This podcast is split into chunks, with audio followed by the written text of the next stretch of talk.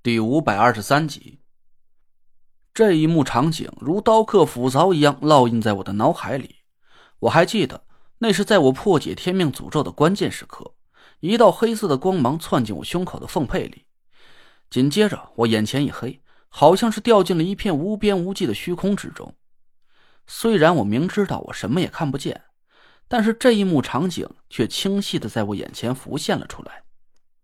一男一女昂首挺胸、目不斜视的并肩走来，步伐庄严雍容，带着一种睥睨天下的王者气质。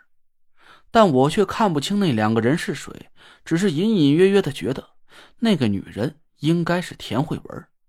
这一幕场景我从来就没告诉过田慧文，因为我觉得那就是我的臆想而已，可能是我在濒死之时看到一些虚幻的景象罢了。但田慧文却能精准的描述出那个男人的形象，我惊愕的瞪着眼睛，一个不可思议的念头出现在我的心里：难道说那个身穿凤袍的女人真的就是田慧文，而那个戴着奇怪项链的男人是我？可我和田慧文为什么会打扮成那副形象？我们是在哪里？我们又是在干什么？哎，想不出来，算了。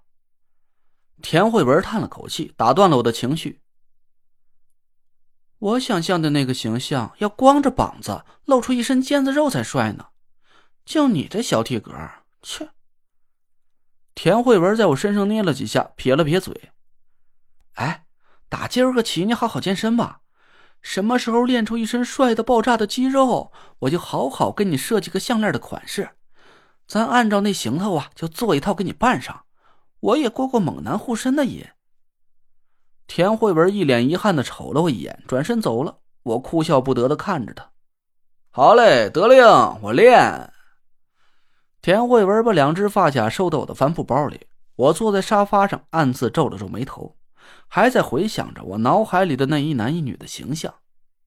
我隐隐感觉这件事儿好像会和九兄之地有关系，但具体有什么关系？我无奈的摇了摇头。嗨，算了，不去想了。眼前的事儿一大堆，当务之急就是让李莹去联系师傅。只有师傅亲自来保护田慧文的安全，我才能放心的跟着纳若兰去探索九凶之地里隐藏着的秘密。我不是不信任德福，而是他的道行和楚寒楼相比，嗨，实在是天上地下，相差的太远了。我给李莹打了个电话，让她晚上来家里吃饭。李英那边挺吵的，听着像是在一个饭馆里似的，手机里还时不时的传来几声夹菜和上酒的吆喝声。你这是在哪儿呢？啊，师傅，我在一个饭馆里打工，我不能再让我哥给我赚学费了，他还要养家供弟弟上学呢，我得把自己的下学期学费挣出来。我笑了笑，嘿呀，你兄妹俩呀，都是一个硬脾气。我当初都和你哥说好了。你的学费和生活费都由我来承担，你怎么还跑出去干这些苦活？耽误了学习怎么办？不耽误，我这是暑假期间出来找的零工，过几天开学了我就不干了。谢谢师傅。不过我还是想自己赚钱。我哥说的对，人穷不能志短，自己赚的钱花着才安心。我听李莹这么说，心里还是挺高兴的。李诺和李莹这兄妹俩。算是彻底从失去父亲的阴影里走出来了。既然他们想通过自己的努力去赚取更美好的未来，我也没有理由非得像个老母鸡护崽子一样把他们遮掩在自己的翅膀下边。师傅，我晚上还有班呢，就不去你家里吃饭了。我笑了笑说道：“行，你自己在外面注意点啊。你一个小女孩在那种地方打工，我老觉得有点不太放心。”哎呀，师傅，你就放心好了。我告诉你啊，李莹神神秘秘的压低了声音：“我现在的风水术可厉害了，哪有人敢欺负我呀？”我笑道：“你就吹牛吧，风水术是对付鬼的，又不是对付普通人的。你要是遇到了痞子流氓怎么办？还能用风水术把他们全都打死呀？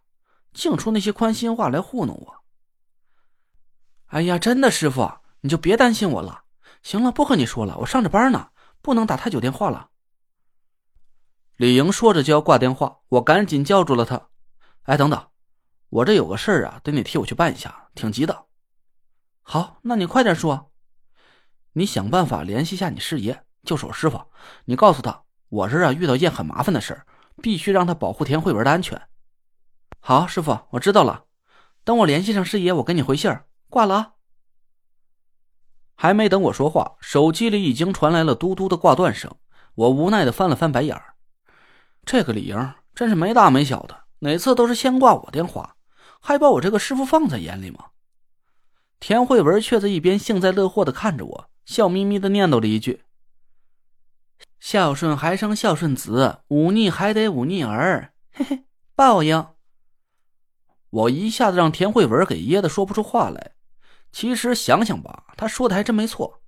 虽然我对师傅是打心眼里尊重，但我从小就对他没规没矩的，经常爬到他脸上去薅他胡子，还经常半夜里悄悄爬起来，在师傅酒瓶子里啊撒一泡童子尿。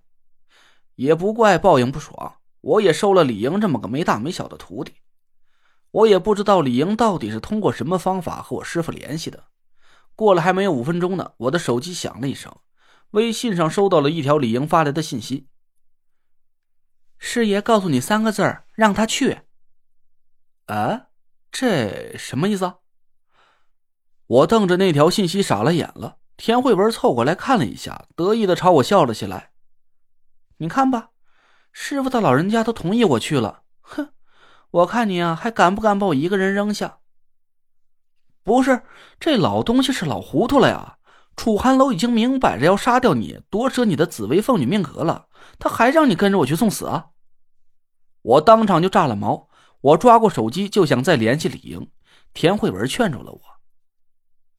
累赘，师傅他老人家既然这么决定了，就一定有他的道理，你听话。我答应不会让自己出事的。再说了，你自己去那么危险的地方，你让我，让我怎么放得下心？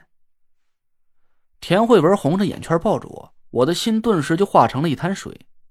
我无奈的点了点头。其实我心里很清楚，田慧文说的没错。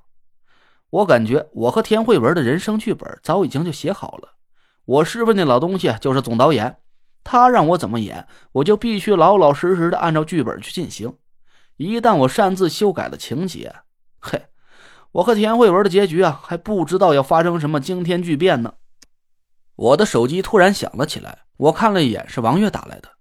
我接起来笑道：“嗨，你怎么知道我要找你的？嘿，还真是心有灵犀一点。”雷雷拽，电话那边王月的声音很惊恐，我愣了一下。怎么了？出什么事了？麻烦了，我们好像是捅了马蜂窝了。